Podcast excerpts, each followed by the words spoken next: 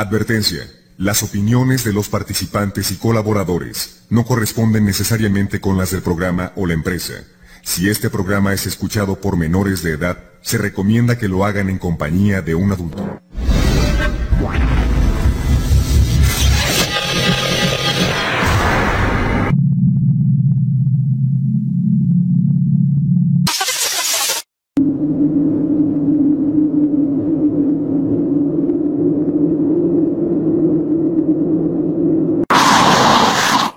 Directamente, vámonos directamente con Adriana Regalado a la delegación Gustavo Amadero al norte de la Ciudad de México. Adriana, ¿cómo le va? Buenas noches. Hola, buenas noches. Bienvenida, gracias por estar con nosotros. Gracias. A sus órdenes. Sí, mire, Juan Ramón, yo le quería contar la historia, Ajá. que esto nos sucedió más o menos a partir como por febrero de hace un año. Sí. Lo que pasa es de que mi hermano y un amigo se dedicaban a la santería. Ajá. Y en una ocasión aquí en la casa de usted Gracias. se hizo una misa espiritual respecto a la religión. Ajá. El caso está en que cuando yo entré, a mí me habían comentado, bueno, cuando entré con la persona que, que en este caso monta el muerto, él habló conmigo y me dijo que yo iba a tener una gran pérdida. ¿E- ¿El muerto Ajá, el muerto. habló en sueños con- contigo o habló? No, hablé yo con... En esta religión hay personas que montan, Ah, es, es una, la, la religión yoruba. la yoruba. Ok. Entonces, cuando a mí me pasó, bueno, cuando yo pude entrar a hablar con el muerto, este, él me comentó que yo iba a tener una gran pérdida Ajá. y me dijo que el que me iba a informar de esto era el hombre de la bata blanca. Ajá.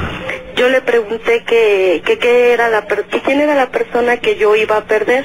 Yo le pregunté si era mi mamá y él me dijo que no, que era el hombre, que era mi viejo. Yo lo dejé pasar, no lo tomamos en cuenta, pensamos, más bien no creí, no lo quise creer. Ajá. Y resulta que en octubre de ese mismo año, un día antes de que enfermara mi papá, yo soñé que este que mi papá estaba en un patio muy grande, como las como si fueran las vecindades de, del centro. Y que mi papá este estaba teniendo un altercado con unas personas y que le daban un balazo en la cabeza. Y este y ya pasó. Entonces yo al, al siguiente día llegué de trabajar y le comenté a mi mamá que había tenido ese sueño. Para esto se fue un día jueves. Y resulta que el día viernes de esa misma semana mi papá sufre un derrame cerebral. Y desgraciadamente de eso falleció como a los 30 días, no salió. Y un día antes también cuando, un día antes de que falleciera mi papá, este, cuando me iba a acostar, clarito escuché un susurro pero no, no entendí. Y me dio mucho miedo y me quedé dormida. Y al siguiente día cuando yo llegué a mi casa fue cuando me dieron la noticia que mi papá acababa de fallecer. Y yo me sorprendo porque, porque soñé que fue un balazo en la cabeza y tuvo un derrame cerebral. Esa es mi, esa es mi historia. Vaya, o sea que yo creo que regresamos a, a la situación que hablábamos al principio del programa, que el amor, el amor entre padre e hijo trasciende las mismas fronteras de la muerte, ¿no? Y pues sí, sí nos tiene así como... Más bien no... Yo no quería creer en eso de las misas espirituales, pero ahora de... Quizás de esa experiencia, pues puedo decir que sí, que sí es cierto algunas cosas que te llegan a decir. Ajá. Y él, incluso cuando estábamos ahí, me dijeron que cuando yo le pregunté si faltaba mucho tiempo o, o era futuro, él me dijo, no, dice, no te doy ni un año. Y precisamente fue en ese año. Y pues esa sería mi historia. Pues yo te agradezco muchísimo que nos hayas comentado esto, Adriana. Algo que va a quedar, por supuesto, en tu mente y en tu corazón por siempre. Sí, muchas gracias. ¿Puedo mandar un saludo? Claro. A toda mi familia y, y este y a mis amigas. Claro que sí, con mucho gusto. Hasta luego. Cuídate mucho, Adriana, gracias. Gracias. Vamos a, vamos a seguir de cerca este asunto. Es muy interesante. Fíjese que Isabel recuerda que cuando su papá murió, hubo muchas manifestaciones extrañas porque se sentía la presencia de algo, así como en el caso de Lupita, se sentía la presencia de una energía, aunque muchos no la han visto, pero se, la perciben. Y alguien eh, sentían que alguien se paseaba por esta casa, una casa muy extraña. En el año 77 yo vivía en Cozumel y ahí tenía mis papás, mis papás ya tenían 50 años de casados. Fallece mi papá, pero después de que falleció, ya cuando estábamos este, dormidos, oíamos como este, arrastraban los pies y con el bastón golpeaban el piso. Salíamos a dar al pasillo y no había nadie. Y mi esposo me decía, oye, ve a porque alguien entró a la recámara de tu mamá. Iba yo y no había nadie. Tuvimos una visita, amiga de mi hija. Fui desperté a mi hija y le dije, oye, iba a ver a tu amiga, ¿qué, qué le pasó? Ya fue y le pregunta, ¿qué, ¿qué, está haciendo en la sala? Eran las 4 de la mañana. Dice que no podía dormir porque este alguien le caminaba alrededor de la cama y arrastraba los pies y, y golpeaba con un este con un bastón. Y así sucedían cosas seguidas. Una noche, cuando ya todos estaban dormidos, algo despertó a Isabel, quien, al abrir los ojos, vio dos figuras humanas que poco a poco reconoció entre la oscuridad de la noche. Me quedé yo dormida, ya a medianoche, despierto. Yo, yo, según yo desperté, y vi a mi papá parado en la puerta. Mi papá estaba parado en la puerta con un hermano de él, el mayor. Mi papá era el más chico de 10 hermanos y estaba parado con el más mayor, que era que los había cuidado porque había fallecido, y, este hermano había fallecido 30 años antes que mi papá. Estaba con mi papá y lo traía agarrado del, de un brazo y del otro mi papá se sostenía del bastón. Yo volté a la puerta y le digo, papá, ¿qué estás haciendo aquí? Pero no me dio miedo. Tú ya, ya falleciste pero él no me decía nada. El que me contestó fue mi tío, me dice, es que él está muy preocupado por tu mamá. Dije, papito, mi mamá está bien. Entonces, este, mi tío le dice a mi papá, ya ves, tu esposa está bien, vámonos. Pero mi papá no decía ni una palabra. Mi papá giró, me dio la espalda y se fue por un túnel oscuro, oscuro, y me fui yo detrás de ellos, de, de, de, ellos, pero iba como a una velocidad, y yo consciente que estaba él, ya, había fallecido. Esa fue una noche, una noche muy tormentosa, porque el recuerdo de su padre le regresó la tristeza. Sin embargo, al levantarse y ver a su mamá, se dio cuenta que algo extraordinario estaba pasando. Al otro día en la mañana, me levanto con los ojos, hace 15 de tanto ahora estaba mi mamá en la cocina inyectándose su insulina. Digo, espérate mamita, te la voy a inyectar yo. Me dice, ¿qué no dormiste? ¿Qué te pasó? Porque lloraste. Le dije, no mamá, es que no dormí bien. Dice, oye hija, si te digo algo me lo crees. Le digo, ¿qué mamá? Dijo, anoche vino tu papá. Me quedé yo fría. Dije, ¿cómo mamá? Dijo, fíjate que yo estaba acostada, dormida. No fue sueño, dice, fíjate que estaba dormida volteé hacia el ventanal, había un ventanal que daba hacia el jardín, y sentí que tu papá, cómo se acostó detrás de mí y me abrazó fuerte, fuerte, y me quitó la almohada y se la puso él. Dije, no, este, Domingo, dame mi, mi almohada. Me levantó mi cabeza y me puso la almohada. No, pues yo me quedé fría, ¿no? O sea, era demasiada coincidencia de que mi papá, que los haya visitado al mismo tiempo a mi mamá y a mí y mi mamá entró en estado de coma exactamente cuando mi papá cumplió un año, el 23 de enero del 98, y el 25 de, enero, el 26 de enero del 98 murió mi mamá. Entonces yo pienso que mi papá vino por mi mamá. Y bueno, pues, se dice que el amor, el amor es una energía tan poderosa que puede trascender las fronteras de la misma muerte. El amor de un padre que fue excelente jefe de familia, aún después de muerto, necesitaba saber que su mujer e hijos estaban bien para poder cruzar el umbral de la muerte. Unos archivos de... Vámonos con José Luis Cabañas. José Luis, buenas noches. Hola, buenas noches, Juan Ramón. A tus órdenes, gracias por estar con nosotros. Eh, al contrario, muchas gracias a usted, a, a ti, Juan Ramón. Este, Muy amable. Ahora sí que aquí estamos para contar otro relato más. Muy amable, muchas gracias, a tus órdenes. Para el calofrío. Eso. Este, una ocasión eh, fui a dejar pasaje, soy taxista desde hace 22 años. Ajá. Este, como ya había participado en tu en tu programa. Ajá. Este, esa ocasión voy a dejar pasaje a, a Jico. Dejo pasaje en Jico a eso de las 3 de la mañana y venía de regreso. Y al llegar al cruce de donde está la vaquita, eh, que es la pista que va de Tláhuac hacia Charco, encuentro una chica que estaba parada a las 3 de la mañana en el lugar. Yo en ese tiempo traía un bochito y le abro la, para- la puerta a la chica y le digo, ¿para dónde vas? Y no me contesta nada y se sube al, al vehículo. Se sienta, yo la veo como se sienta y todo.